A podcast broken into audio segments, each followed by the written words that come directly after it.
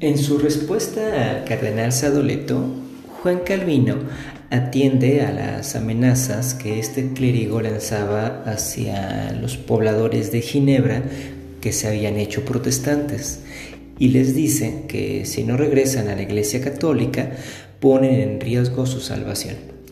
A Calvino no le tiembla el pulso y escribe, ciertamente el deber del cristiano consiste en remontarnos por encima de la simple búsqueda y consecución de la salvación del alma. Cuando leí esta respuesta por primera vez, algo se rompió. Eran las cadenas de la ansiedad soteriológica. Se terminó esa estúpida interrogante de ¿seré salvo? Y comprendí que mi salvación no era mi deber. A fin de cuentas, es Dios quien lo decide y sea o no sea salvo, terminaré dándole la gloria. Quitar de tus hombros el peso de la salvación es muy necesario, a fin de poder actuar libre y responsablemente, no pensando si tal o cual acto te quitará o confirmará la elección, sino realizando una valoración racional, ética y de amor de tu comportamiento. Y como dice el místico, aunque no hubiera cielo yo te amara y aunque no hubiera infierno te temiera.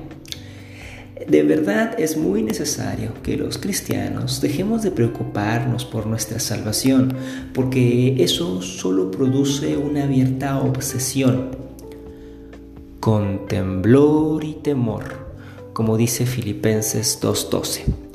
En mala hora al pseudoapóstol se le ocurrió recomendar ocuparnos tan obsesivamente de ella. Pero bueno, realmente no es que me interese mucho obedecer a Pablo. Despojarse de la ocupación, preocupación y ansiedad por la salvación, y reconociendo que aquí ya no estoy siguiendo a Calvino, es uno de los mayores actos de liberación que le puede ocurrir a la iglesia y a los cristianos el día de hoy. Como decía Paul Tillich, al estar pensando solo en la escatología o en el castigo recompensa transmundano, olvidamos la realización individual en el más acá. La ansiedad por la salvación, y miren que se los dice un hombre ansioso, es perjudicial, crea miedo, te vuelve una persona a la defensiva, que solo vive con la obsesión de no desagradar a Dios. Como si por cualquier mala acción Dios me fuera a golpear, como decía Lutero, con un mazo en la cabeza. Es muy triste vivir así. Deseo que ya no te importe tu salvación, que puedas vivir con alegría, libertad y mucha felicidad. Felicidad de la genuina, existencial, no felicidad basada en mercancías y consumo, no la japicracia.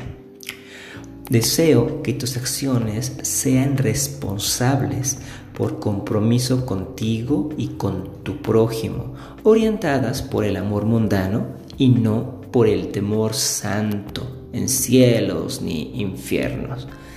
Que las bienaventuranzas transmundanas no te tienten de modo tal que olvides tu bienestar actual.